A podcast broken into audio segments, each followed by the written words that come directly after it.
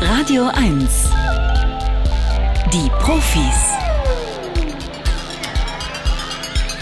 Mit Stefan Karkowski. Ja, und damit willkommen zum RBB Radio 1 Wissenschaftsmagazin. Die Profis am Samstagvormittag. Schön, dass Sie dabei sind. Hoffe, Sie sind alle gesund und munter, trotz Sommerwelle, äh, Corona-Welle. Man hat eigentlich in den Profis lange nichts mehr gehört über Corona. Das soll auch heute noch mal so bleiben. Ich fürchte, es wird dann irgendwann wieder losgehen, dass wir jeden Samstag über ganz bestimmte Dinge reden müssen. Aber heute haben wir noch eine Corona-freie Sendung. Dafür sprechen wir über das Insektensterben. Dagegen wird eine ganze Menge getan im Havelland auf einem riesigen Gebiet, wo getestet wird, unter welchen Bedingungen Insekten am besten überleben.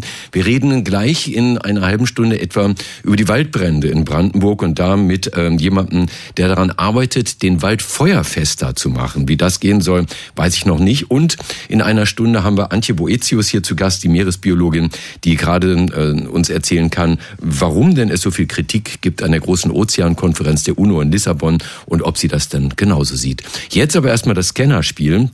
Beim Scannerspiel legen wir Ihnen Meldungen vor aus der Welt der Wissenschaft. Manche haben wir ein bisschen verdreht, die stimmen dann nicht, obwohl sie ganz plausibel klingen. Andere sind vielleicht unglaublich, aber wahr. Und wenn Sie da richtig und falsch unterscheiden können, gibt es nach der dritten Frage bereits ein tolles Buch heute wieder. Es heißt Das unterschätzte Tier, was wir heute über Tiere wissen und im Umgang mit ihnen besser machen müssen. Norbert Sachser hat es geschrieben äh, und das ist ein Buch, was Sie, glaube ich, haben wollen. Sie müssten sich jetzt nur erstmal bewerben für Scannerspiel unter 0331 70 99 111.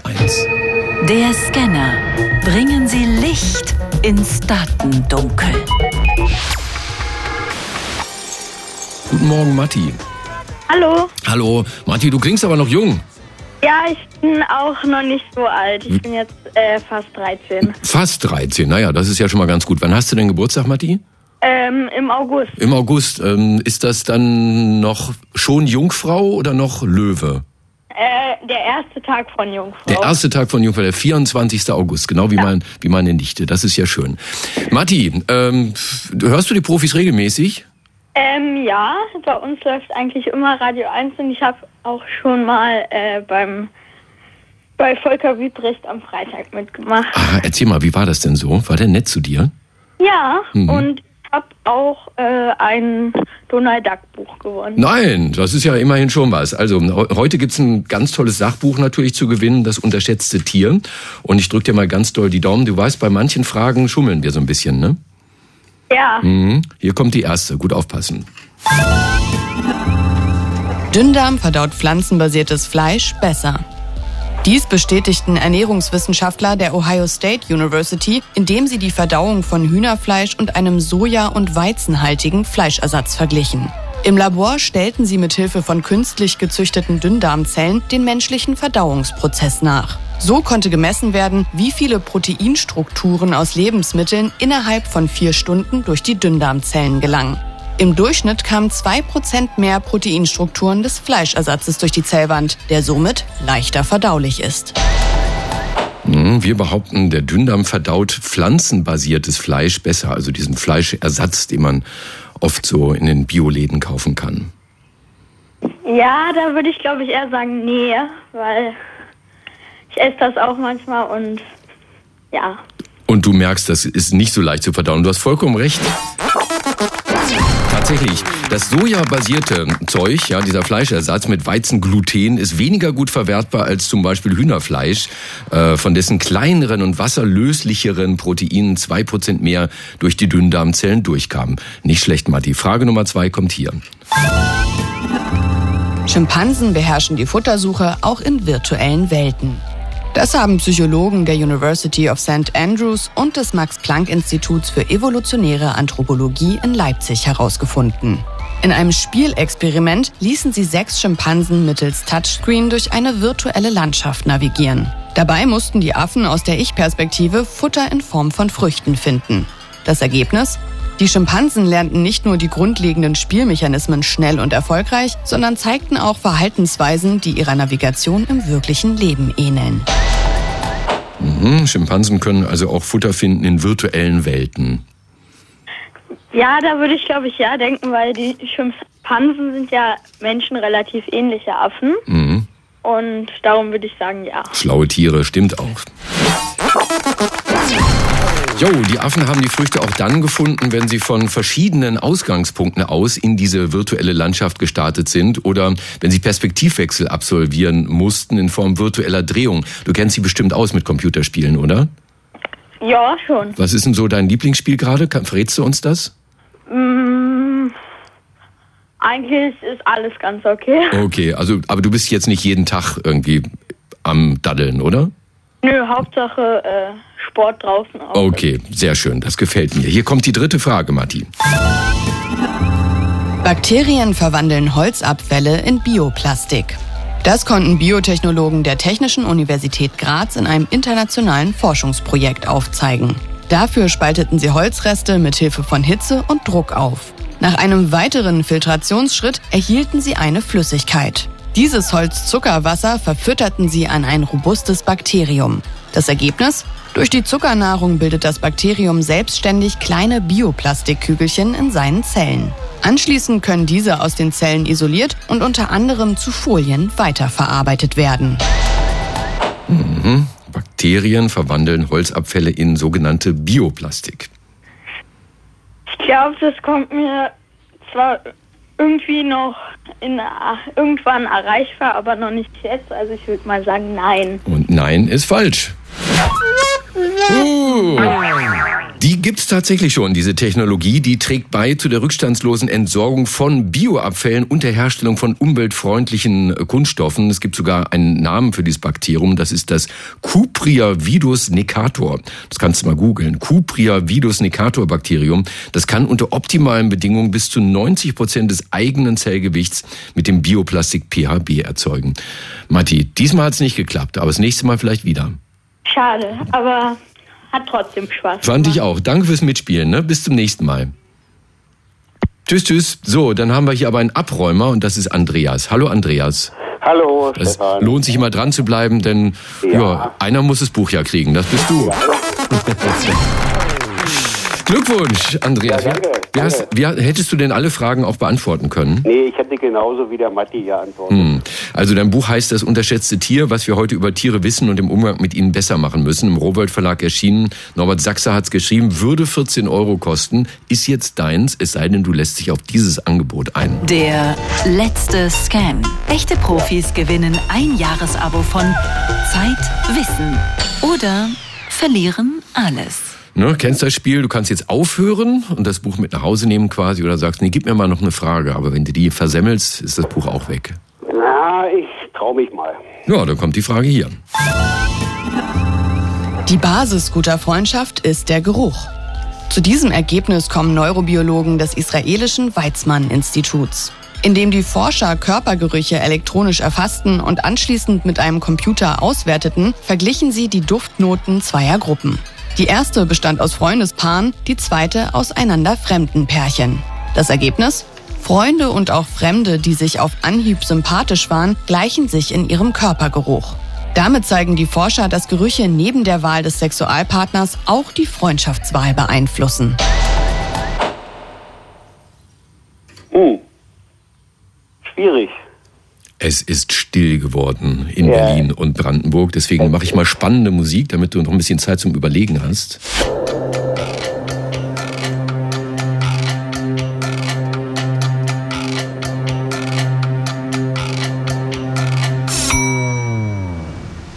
Beim Doppelkopf heißt es, wenn einer zu lange überlegt, Karte oder ein Stück Holz, Andreas. Also ich würde beinahe denken, dass das richtig ist, weil also Gerüche auch bei der Partnersuche und ja eine ganz entscheidende Rolle spielen. Und das ist bei Freundschaften wahrscheinlich auch nicht so viel anders. Also ich würde sagen, es stimmt. Und damit, lieber Andreas, hast du recht. Herzlichen Glückwunsch. Danke, ja, und, und weißt du, was Matti jetzt sagt? Oh, das hätte ich auch gewusst. Bestimmt. Wetten? Bestimmt, Ne? bestimmt. Andreas, danke fürs Mitspielen. Macht dir noch ein schönes Wochenende. Ne? Pass gut auf Ja, dich auf. auch. Corona Du ist schon auch. wieder unterwegs. Ne? Naja, Und ähm, ja, du weißt eins ganz wichtig, jetzt nicht auflegen. Ne? alles klar. Andreas, bis zum nächsten Mal. Tschüss, tschüss. Tschüss, Stefan. Jetzt hat es ja doch noch mal geregnet. Das ist natürlich eine gute Sache für die Waldbrandgefahr. Aber die letzten Wochen sah es überhaupt nicht gut aus für so manchen Wald. Der größte Waldbrand Deutschlands, der loderte auf 900 Hektar in der Gorisch Heide zwischen Sachsen und Brandenburg, ist immer noch nicht komplett gelöscht. Auch anderswo hat es gebrannt und nicht selten war Brandstiftung die Ursache. Besonders die Kiefernwälder in Brandenburg, die brennen wie Zunder. Wie man Wälder brandsicherer gestalten kann, das erforscht der Pflanzenbiologe Pierre Ibisch. Er ist Professor für Naturschutz an der Hochschule für nachhaltige Entwicklung Eberswalde und er leitet das Projekt Pyrophob, Herr Ibisch. Guten Morgen. Guten Morgen. Der Name ist Programm, oder? Pyrophob heißt es Angst vorm Feuer? Ich würde es eher mit äh, ja, dem Feuer abgeneigt übersetzen. Mhm. Äh, im Gegensatz zu Pyrophil. Das äh, ist eine Vegetation, die tatsächlich sehr leicht äh, brennt. Und wir suchen nun halt nach dem Wald, der mh, hm, sowohl die Entzündung von Feuern hemmt, vor allem aber die Ausbreitung. Und äh, ja, das ist etwas, was uns äh, begonnen hat zu beschäftigen auf diesen Waldbrandflächen in Trollenbrietzen. Nicht? Da ja. Äh, ist, ist der Startpunkt gewesen 2018, 19, als es da dieses große Feuer gegeben hatte. Nun sind Bäume ja nun mal aus Holz. Holz brennt gut, wenn es trocken ist. Wie soll das gehen, einen feuerresistenten Wald zu schaffen? Mhm. Also das ist selbstverständlich richtig, dass äh, nur in dem Moment, wo man irgendwie eine betonierte Parkplatzfläche hat, die Feuergefahr dann irgendwie auf, auf Null ist. Äh, aber Wald in Brandgefahr hängt wesentlich zusammen, unter anderem mit dem Wassergehalt.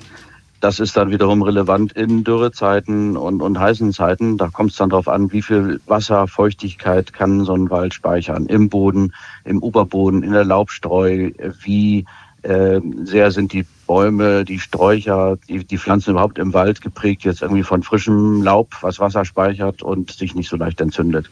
Und man muss dazu sagen, ähm, diese Brandgefahr in Deutschland im Moment ist menschgemacht. Das sind eigentlich Forstbrände, die sind ja tatsächlich, äh, also Sie haben es äh, erwähnt, äh, so leicht entzündlich. Diese Kiefern würden aber niemals in dieser Form und in dieser Konzentration in der Landschaft stehen. Also dass wir jetzt in Deutschland uns beschäftigen müssen mit Waldbränden, ist so ein bisschen selbstgemacht. Das heißt, wir können da schon auch noch äh, mit Optionen arbeiten, ganz anders als im Mittelmeerklima in Kalifornien oder so, äh, wo einfach die Vegetation grundsätzlich auch äh, leichter brennt, auch als Feuer angepasst ist. Mhm. Haben wir hier einen Laubmischwald der eigentlich nicht so sehr brennen würde. Ja, genau. Wie würden Sie das denn machen? Also wie würden Sie den Wald umbauen? Welche Bäume sind Bäume, die Wasser eher speichern können? Das ist ja im märkischen Sand vermutlich gar nicht so einfach. Ne? Mhm.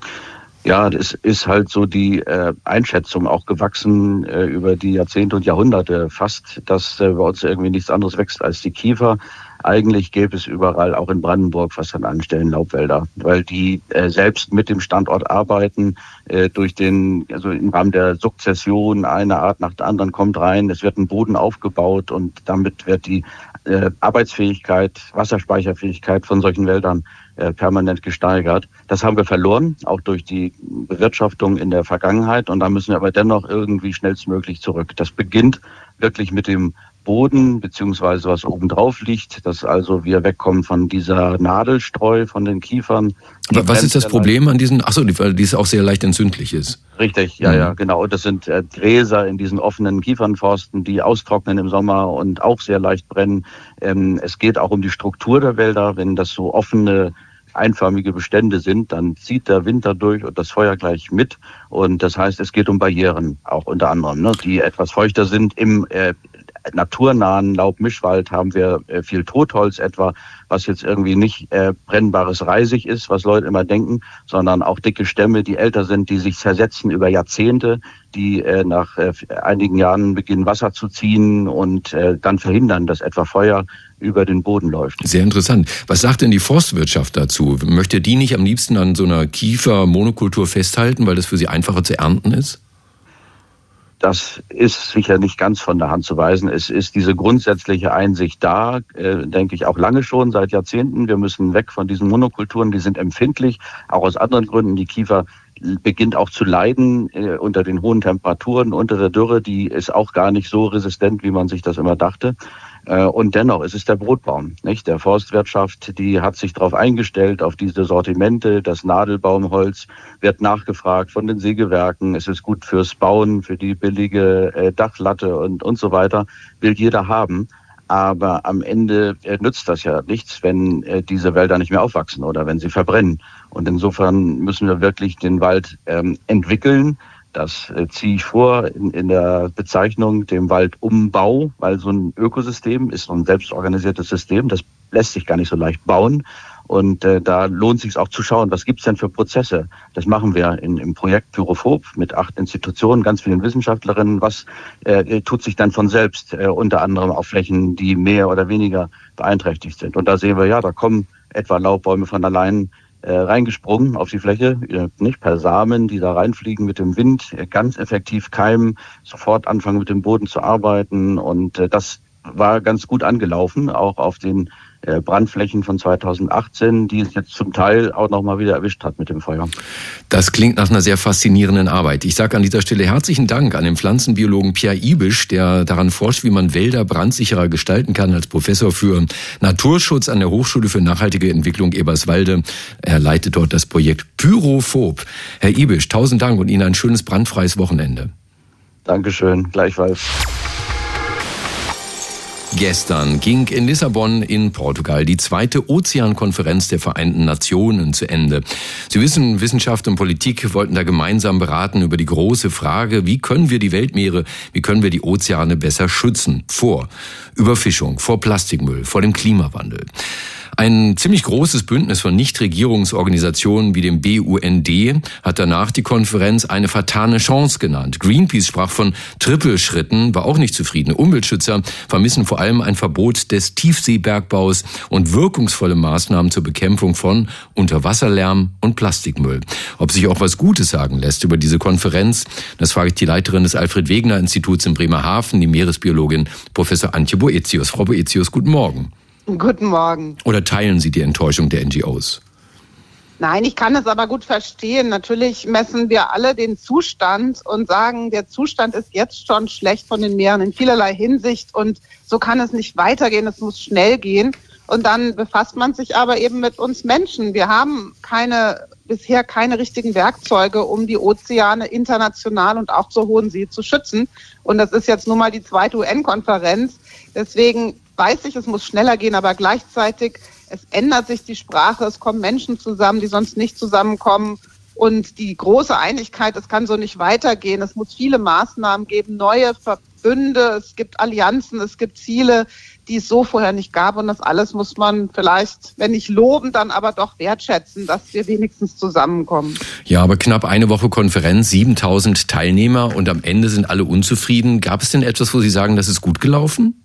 Es sind ja nicht alle unzufrieden. Also die Delegationen von Menschen, bei uns zum Beispiel aus dem Bundesumweltministerium, aber auch natürlich viele deutsche Wissenschaftlerinnen und Wissenschaftler und äh, verschiedene politisch engagierte Menschen, da kann man nicht sagen, die sind alle unzufrieden, denn sie haben ja, sie sind ja Zeuge einer neuen Sprache zu den Ozeanen und dem Versuch doch so vieler Staaten etwas beizutragen. Und auch wenn sie zu den ärmsten Staaten der Welt gehören, gibt es eben Versprechen, dass Meeresschutzgebiete geschaffen werden, dass es Allianzen gegen Vermüllung gibt, dass die Finanzierung von Meeresschutz, die ja überhaupt nicht organisiert ist, sich vorgenommen wird. Also man kann auch genauso sagen, es gibt jetzt eine Liste von Zielen und da lassen sich dann Staaten und Organisationen dagegen messen. Und das brauchen wir als Menschen. Wie soll es denn sonst gehen? Mhm. Wir können ja mal ein paar Punkte durchgehen. Vielleicht sind einfach die, die verschiedenen Punkte, die man äh, angehen müsste, um die Meere zu schützen, zu groß, um dieses äh, Problem schnell zu lösen. Fangen wir mal beim Klimawandel an. Der macht die Meere wärmer und saurer. In, in Folge sterben die Korallen und andere Tiere. Was tun? Eigentlich nur das anderthalb Grad Ziel einhalten, oder?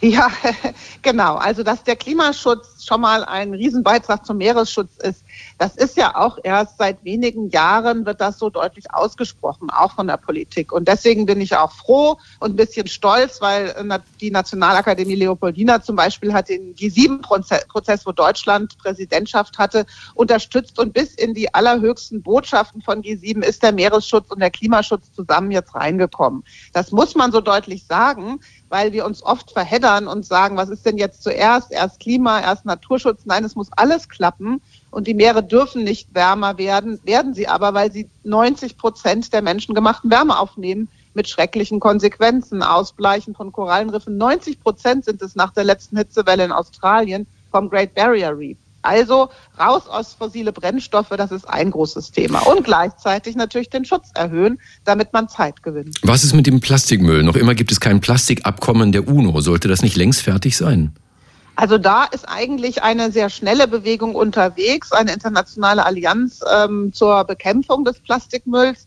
Und na, jetzt muss man aber natürlich reinschauen und sagen, woher kommt dieser ganze Müll? Und dann sieht man, aha, wir haben noch riesige Teile unserer Produktionsketten wird noch immer abhängig von diesen doch sehr günstigen, auf Erdöl basierenden, nicht abbaubaren Kunststoffen. Und die müssen ersetzt werden. Das braucht viel Forschung und es kostet natürlich auch, weil Erdöl eben eigentlich künstlich so billig gehalten wird. Und ähm, da ist aber eine äh, schnellere, eine schnellere Serie von Abkommen und Zusammenhalt ist jetzt ähm, auf jeden Fall seit der letzten Glasgow-Konferenz unterwegs. Die, Aber Welt, ja, ja dauert, die ne? Welt zerfällt ja gerade wieder in zwei Teile, Russland und China auf der einen, der Westen auf der anderen Seite. Da äh, wird man natürlich ganz besonders auch neue Rohstoffquellen erschließen müssen. Manches davon liegt auf dem Meeresboden und fordern Umweltschützer schon lange ein Verbot des Tiefseebergbaus. Ist das etwas, was die auf lange Zeit vergessen könnten? Ähm, ja, dieses Verbot eines Tiefseebergbaus wäre ja sozusagen, bevor er überhaupt losgeht, schon gleich eine Art Tabu, ein Bann darauf. Ähm, die Argumente sind, wir wissen nicht genug über die Tiefsee, wir, wir können auch Schäden, die entstehen, nicht reparieren. Und ähm, unsere Arbeitsgruppen, auch meine, arbeiten schon seit Jahrzehnten daran, die ökologischen Rahmenbedingungen einfach transparent zu stellen, zu sagen, guck mal, wenn ihr so und so viel Boden abtragt, der kommt nicht mehr zurück. Das dauert dann Jahrhunderte, bis da wieder überhaupt wenigstens die Bakterien wachsen wollen. Ne? So, auf der Basis sagt man, da sollte ein Bann ergehen, eine Vorsichtsmaßnahme, dass wir das jetzt nicht brauchen. Auf der anderen Seite sind die Drücke immer höher seltene Metalle, die wir an Land so nicht mehr gewinnen, wo es auch Abhängigkeiten gibt zu Russland und China, die durch andere Stoffe zu ersetzen. Und äh, ja, da fehlt uns eine klare Position sowohl der Europäischen Union wie auch der immer noch auch der G7-Staaten. Die haben aber jetzt auch unter der Präsidentschaft von Deutschland auch schon mal ihre Sprache geändert und sagen, das muss man ganz vorsichtig beurteilen, da äh, können wir nicht schnell vorankommen. Das sind alles Zeichen von Hoffnung, würde ich sagen. Mhm. Es gibt noch viel zu tun, aber zumindest erleben wir sie nicht hoffnungslos. Die Leiterin des Alfred Wegener Instituts in Bremerhaven, die Meeresbiologin Professor Antje Boetius. Frau Boetius, danke, dass Sie bei uns waren und Ihnen ein schönes Wochenende noch. Danke. Das große Insektensterben, das ist weiter besorgniserregend, auch wenn mein subjektiver Eindruck ist, man findet wieder mehr tote Insekten an der Windschutzscheibe, wenn man sich mal auf die Autobahn traut. Aber immerhin wird nun verstärkt dran geforscht, wie man die Zahl der Insekten insgesamt wieder erhöhen kann, auch bei uns im Hafenland. Das Living Lab des Leibniz-Zentrums für Agrarlandschaftsforschung in Müncheberg ist Teil des größten deutschen Insektenschutzprojektes. Das Projekt zur Förderung von Insekten in Agrarlandschaften, kurz FINAL. Das wird geleitet vom Diplom-Agraringenieur Professor Dr. Frank Eulenstein. Herr Eulenstein, guten Morgen. Ja, guten Morgen, Herr Kakowski. Auf 900 Hektar bieten Sie den Insekten beste Bedingungen an. Dreimal drei Kilometer Fläche, ist also nicht klein. Was haben Sie da gemacht? Blumenwiese ausgesät und abgewartet? Naja, zunächst haben wir einfach mal geschaut, was gibt's da überhaupt. Wir haben eine sogenannte, ein sogenanntes Monitoring durchgeführt, Monituren, also wir haben Käfer gezählt, wir haben Tagsfalter gezählt, Blütenpflanzen gezählt und Biotopvernetzung aufgenommen.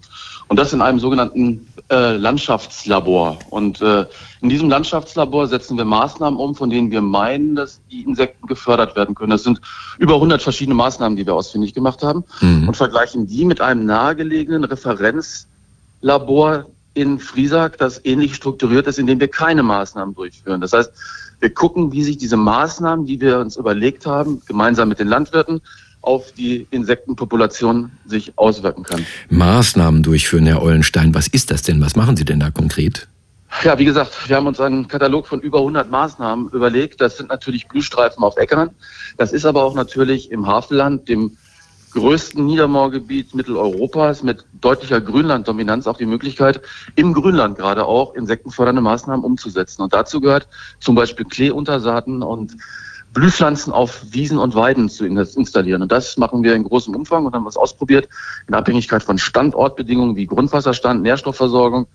Und das haben wir in sogenannten Maßnahmenlabor ausprobiert. Das sind Kleinflächen, die uns selber gehören, dem ZALF. Die, wir haben dort ein Experimentalgebiet, eine Experimentalfläche und dort probieren wir Dinge aus, die wir dann in das Landschaftslabor transferieren und von dort dann vergleichen in, Referenz, in der Referenzlandschaft ohne die umgesetzten Maßnahmen. Also Blühpflanzen, ähm, Biotopvernetzung, im Grünland äh, äh, Blühpflanzen einbringen, aber auch Zwischenfrüchte, die vermehrt dann nach der Hauptfrucht, also zum Beispiel noch Gerste oder noch ein Weizen, äh, kann man noch Fazilia oder Ölrettich aussehen. Und all das erhöht sozusagen die Habitat, die Lebensraumqualität für Insekten in Agrarlandschaften. Und Aber da- mhm. wir machen nicht nur in Agrarlandschaften derartige Maßnahmen, sondern wir beziehen Wasserbodenverbände mit ein, Kommunen mit ein. Die Kommunen beziehen, äh, mähen ihre Randstreifen an den Radwegen und so weiter, später versetzt oder gar nicht. All das sind die Maßnahmen, die wir dort umsetzen. Und am Ende wird dann wieder gezählt, ja? Wie viel Genau, Käfer, am wie viel Tagfalter? Mhm. Genau, Ähm, und das Ganze ist so angelegt, dass wir über lange Zeiträume das machen. Also wir sind jetzt schon seit vier Jahren dabei. Wir kriegen jetzt gerade vermutlich die nächste Dreijahresfrist von der Fachagentur für nachwachsende Rohstoffe, dem BML, also dem Landwirtschaftsministerium, genehmigt und gehen dann in eine sieben Jahre Frist rein und wollen eigentlich noch länger arbeiten, weil nur die Langfristuntersuchungen machen Sinn. haben Sie denn schon erste Ergebnisse? Ja, wir haben eine ganze Reihe von Ergebnissen. Natürlich haben wir in den Maßnahmenwerkstätten ausprobiert, was überhaupt umsetzbar ist, zu welchen Kosten auch, weil das Geld muss ja effizient, einge effizient eingesetzt werden. Und äh, auch äh, was sozusagen die, die vergleichende Untersuchung zum Biotopverbund anbetrifft, haben wir durchgeführt. Also wir wissen schon eine ganze Menge und wir wissen nicht nur, wie es im Hafenland ist, denn man muss eins ganz klar sagen, bei uns in Brandenburg ist noch viel in Ordnung in der Landschaft und in der Landwirtschaft. Wir vergleichen das auch mit Referenzlaboren, die wir in Niedersachsen haben, am Elm, bei Braunschweig, Königslutter und in Bayern, wo die Landschaft ganz anders strukturiert ist, wohl viel intensiver Landwirtschaft äh, praktiziert wird mit deutlich mehr Pflanzenschutzmitteln und deutlich mehr Düngemitteln, also intensiver. Also wir sind dort bundesweit aufgestellt, zusammen mit dem Julius-Kühn-Institut, dem Thünen-Institut, der Landwirtschaftskammer in Hannover, in Niedersachsen und der Bayerischen Landesanstalt. Also das ist ein deutschlandweites Projekt. Und, und was, was soll am Ende dabei rauskommen? Ein Leitfaden für Landwirte, wie sie ihr Grünland besser bewirtschaften können? nicht nur das Grünland, also generell. Es geht um die Agrarlandschaft als Ganzes, also die, um die Landschaft mit ihren Biotopvernetzungsstrukturen, ihren Akteuren, mit denen gemeinsam das Ganze in einem sogenannten Co-Design-Prozess erarbeitet wird. Und man setzt sich an einen Tisch und diskutiert, wo kann man Maßnahmen umsetzen, wo tun sie am wenigsten weh. Und äh, äh, das soll Leitfaden und Prinzipien gestalten lassen, die es ermöglichen, Insekten konforme Landnutzung durchzuführen. Nun sind wir ja gerade in der merkwürdigen Situation, dass selbst der grüne Landwirtschaftsminister die Nutzung der sogenannten ökologischen Vorrangflächen zum Anbau von Tierfutter freigegeben hat, um die Landwirte zu entlasten. Haben Sie Hoffnung, dass die Ökologie diese Flächen eines Tages zurückbekommt?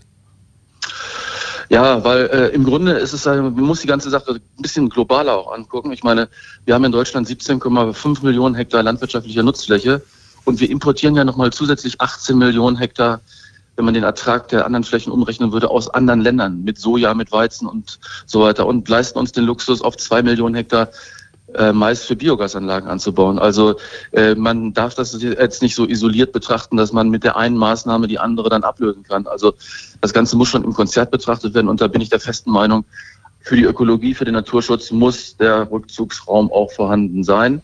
Ja, äh, es geht nicht nur rein äh, in die Produktivität, aber wir überlegen uns ja auch, wie wir diese Flächen, sagen wir mal, auch ökonomisch nutzen können. Man kann ja aus den Blühstreifen, aus den Pflanzen, die auch Habitatfunktion für Insekten haben, im Nachgang ja auch Biogas produzieren, indem man sie nämlich abmäht. Sie müssen abgemäht werden, weil sie sonst mineralisieren und Stickstoff ausschütten Mhm. und dann in Biogasanlagen einführt und daraus Energie erzeugt und aus dem dann verbleibenden Rest, der zellulose- und ligninreich ist, auch Torfersatzstoffe herstellt, um die dann in gärtnerischen Erden zu verwenden. Weil es nämlich bald verboten wird, Torf äh, zu Exakt, benutzen. so genau. Und wir Mhm. brauchen in Deutschland 10 Millionen Kubikmeter Biomasse für Torf in Substraten und europaweit 30 Millionen, Also um gartenbauliche Produktion aufrechtzuerhalten. Und das ist eine ganz wichtige Funktion, die auch diese Flächen wahrnehmen können. Also wir sprechen da von einer sogenannten Kaskadennutzung und die ist alles andere als, sagen wir mal, nur rein auf Ökologie beschränkt. Also man muss die ganzheitliche äh, Verwendung von Agrarflächen sehen und auch im Kontext mit importierten Agrargütern betrachten und dann kommt man da zu einem doch relativ anderen Ergebnis. Dann sage ich an dieser Stelle herzlichen Dank dem Diplom-Agraringenieur Professor Dr. Frank Eulenstein. Er leitet das Projekt zur Förderung von Insekten in Agrarlandschaften am Leibniz-Zentrum für Agrarlandschaftsforschung in Müncheberg. Ja, vielen Dank. Und wenn Sie mal Zeit haben, schauen Sie mal in Pauline Aue vorbei. Das machen wir. Wildschwein für Sie grillen und Ihr Team. Das finde ich eine gute. Idee. Ja, genau. Vielleicht haben Sie auch ein vegetarisches Wildschwein für mich. Auch das haben wir auch eine vegane Auch. Danke Ihnen. Bis zum nächsten Mal. Gut, tschüss. Gerade wenn man besonders klein ist in der Tierwelt, dann muss man sich irgendwie ja auch wehren können, damit die anderen einen nicht wehtun. Also Bienen stechen, Ameisen Pinkeln, glaube ich, ne, mit Ameisensäure, Ohrwürmer, Kneifen. Jedes Tier sucht sich sein eigenes Hilfsmittel zur effektiven Selbstverteidigung. Äh, für Gliedertiere wie Käfer und Co. ist das ganz oft der Mund, das Mundwerkzeug. Dabei entstehen Beißkräfte, die in Bezug auf ihre Körpergröße durchaus sehr, sehr stark sein können. Und genau das hat Forscher der Rheinischen Friedrich-Wilhelms-Universität in Bonn interessiert. Die haben eine Apparatur entwickelt zur Messung der Beißkräfte von Insekten. Wie die das gemacht haben, was dabei rausgekommen ist, erzählt uns der Herr der Fliegen selbst. Er ist Mitglied des Komitees des IG Nobelpreises für kuriose wissenschaftliche Forschungen, Vorsitzender der Deutschen Dracula-Gesellschaft und der bekannteste Kriminalbiologe der Welt. Dr. Marc Benecke, live auf Radio 1, die Profis. Ja, um es mal wissenschaftlich auszudrücken, krabbel, krabbel, happy, happy, au, au, lieber Marc. Ja, das kann man so sagen. Aber es muss natürlich nicht immer Au-Au sein. Es kann natürlich sein, dass uns Menschen das nichts tut, weil wir so eine dicke Haut haben, wenn das sehr, sehr kleine Tiere sind. Oder wenn die Tiere das, äh, die, die Mundwerkzeuge auch nur zum Fressen verwenden. Das ist nämlich genau der Punkt hier. Ähm, für viele ist es eine Waffe, so nennt man das heutzutage. Also zum Beispiel, wenn du einen riesigen Kopf hast, weil du das Männchen bist und die anderen Männchen wegbeißen musst, als Tier jetzt, äh, zum Beispiel eine, eine Echse oder sowas, dann gilt das mittlerweile als Waffe und wird halt eben genauso technisch berechnet. Und so haben die Kollegen und Kolleginnen das jetzt ähm, mal versucht zu vereinheitlichen. Denn wenn du jedes Tier, äh, sagen wir mal rechnerisch auf dem Computer vom T-Rex über den Gorilla, bei dem man auch ein bisschen vorsichtig sein muss, bis zu kleinen Tieren, äh, Raubkatzen und dann eben den Käfern und Ameisen, wenn du die messen willst, dann ist ja die, immer die Frage, hast du für die kleinen Tiere überhaupt einen Messsensor, der dünn genug ist, erstens, und zweitens beißen die an der richtigen Stelle, weil wenn die weiter hinten mit ihren oft bogenförmig geformten Mundwerkzeugen da drauf beißen, dann ist vielleicht von der Hebel- und Kraftübertragung her, ist das gar nicht das, das Maximum dessen, was sie da leisten können. Also haben die beiden Kollegen, Peter Rühr und Alexander Blank, äh, wie du schon gesagt hast, aus Bonn, eine richtig schöne deutsche Arbeit geschrieben. Ganz, ganz ordentlich mit äh, super viel äh, technischem Aufwand und Gebastel und haben einen Apparat entwickelt, der darüber, dass eine, eine kleine Messlamelle zusammengedrückt wird und dann Strom abgeben kann und man das gleichzeitig aber beobachten kann durch eine Kamera, ähm, haben sie eine Technik entwickelt, wo man auch relativ kleine Tiere reinbeißen lassen kann. Was mich besonders interessiert hat dabei, wie das überhaupt so richtig funktioniert, weil je nachdem, wie du gesagt hast, wenn das Tier sticht, dann kannst du es ja schlecht in die Apparatur reinhalten und die Tiere sollen ja gut behandelt werden. Man will ja lieb zu den Tieren sein.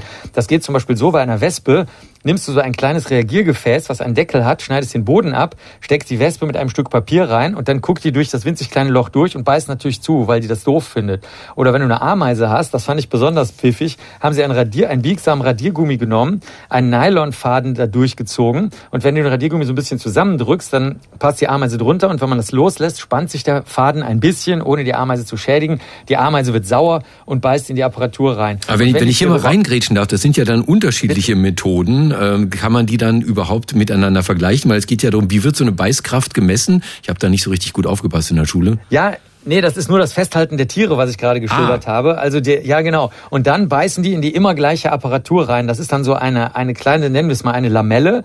Und äh, die wiederum wird durch Zusammendrücken verändert sich die Spannung. Und da kannst du dann hinter einer Messgerät ablesen, ablesen, was die höchste ähm, Kraftausübung war, die diese Tiere da ausgeübt haben. Ähm, man muss aber sagen, das ist eine, eine große Kunst, denn es, wenn man so in der Wikipedia oder irgendwo rumgoogelt oder guckt, dann liest man oft so äh, Kilogrammwerte. Also ein Löwe kann mit 560 60 Kilogramm zubeißen oder ein Mensch mit 80 Kilogramm oder ein Hai mit 1,8 Tonnen.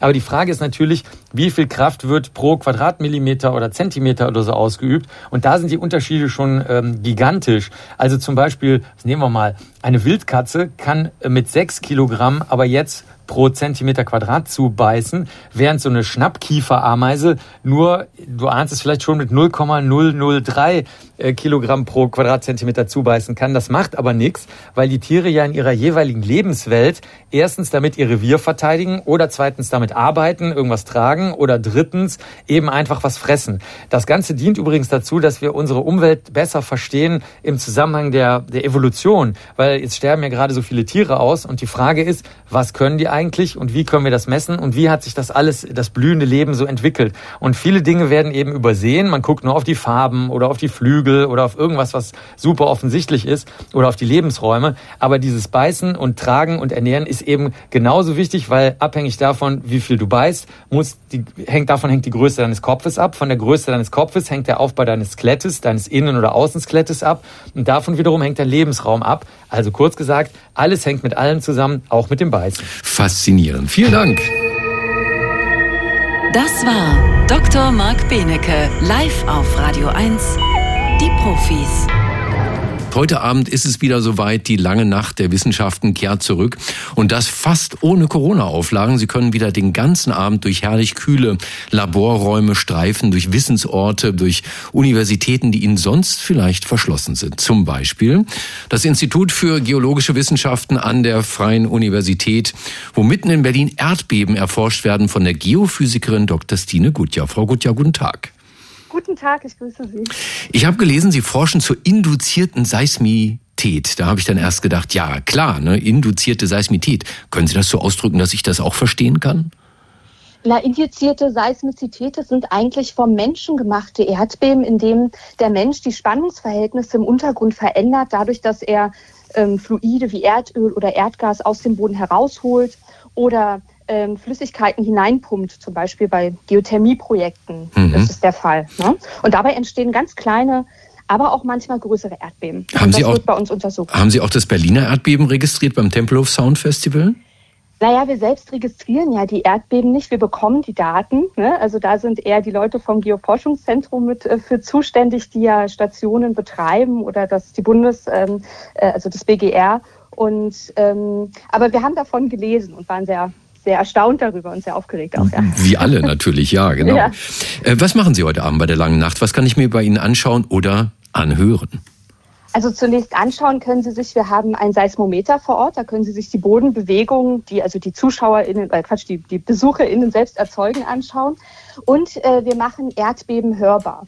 Das heißt, wir haben also Seismogrammspuren, äh, die nach verschiedenen Erdbeben oder seismischen Ereignissen aufgezeichnet wurden, die spielen wir in, in, in, mit einer viel höheren Geschwindigkeit ab und auch gefiltert, sodass sie hörbar werden. Denn die Bodenschwingungen, die sind ja viel langsamer, die können wir gar nicht hören.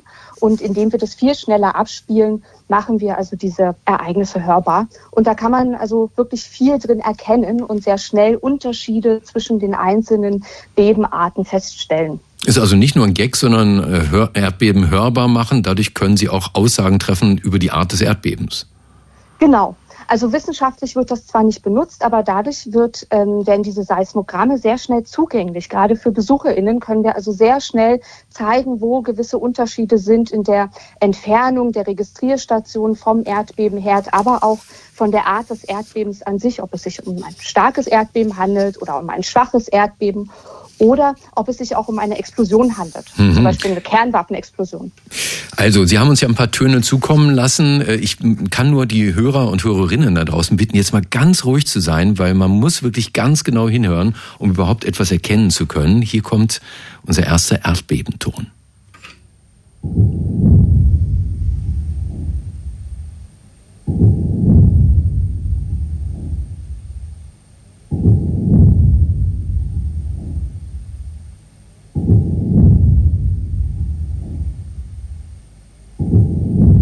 Das klingt für mich so ein bisschen wie der verlangsamte Herzschlag eines Neugeborenen. Aber Sie, konnten Sie hören, was das war gerade? Ich würde meinen, das war das, das Erdbeben aus Polen. Richtig, oder? genau, genau. Woran haben Sie das erkannt?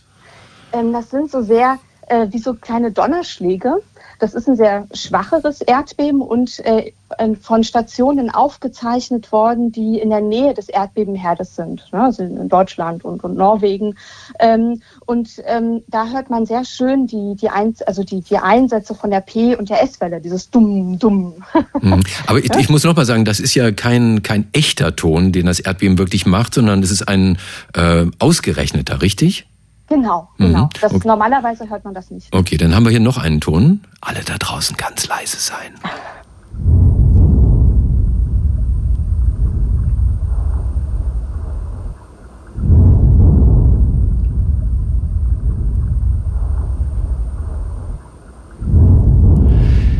klingt für mich schon sehr viel mächtiger. Genau. Äh, man muss dazu sagen, dass der Ton immer wieder wiederholt wird. Ja, genau. Ne? Das ist mehr wie so ein Grollen. Mhm. Und das kommt tatsächlich von, von ähm, einem sehr starken Erdbeben, und zwar das Erdbeben aus 2011 aus Japan, das Tohoku-Beben. Das hatte eine Stärke von 9,1 und äh, die Spur, die wir dort hören, wurde in Taiwan aufgezeichnet. Das ist nicht so weit weg. Ähm, Gibt es denn in diesen Tonspuren wirklich Dinge, die Sie hören können, die Sie nicht in der Amplitude selber lesen könnten?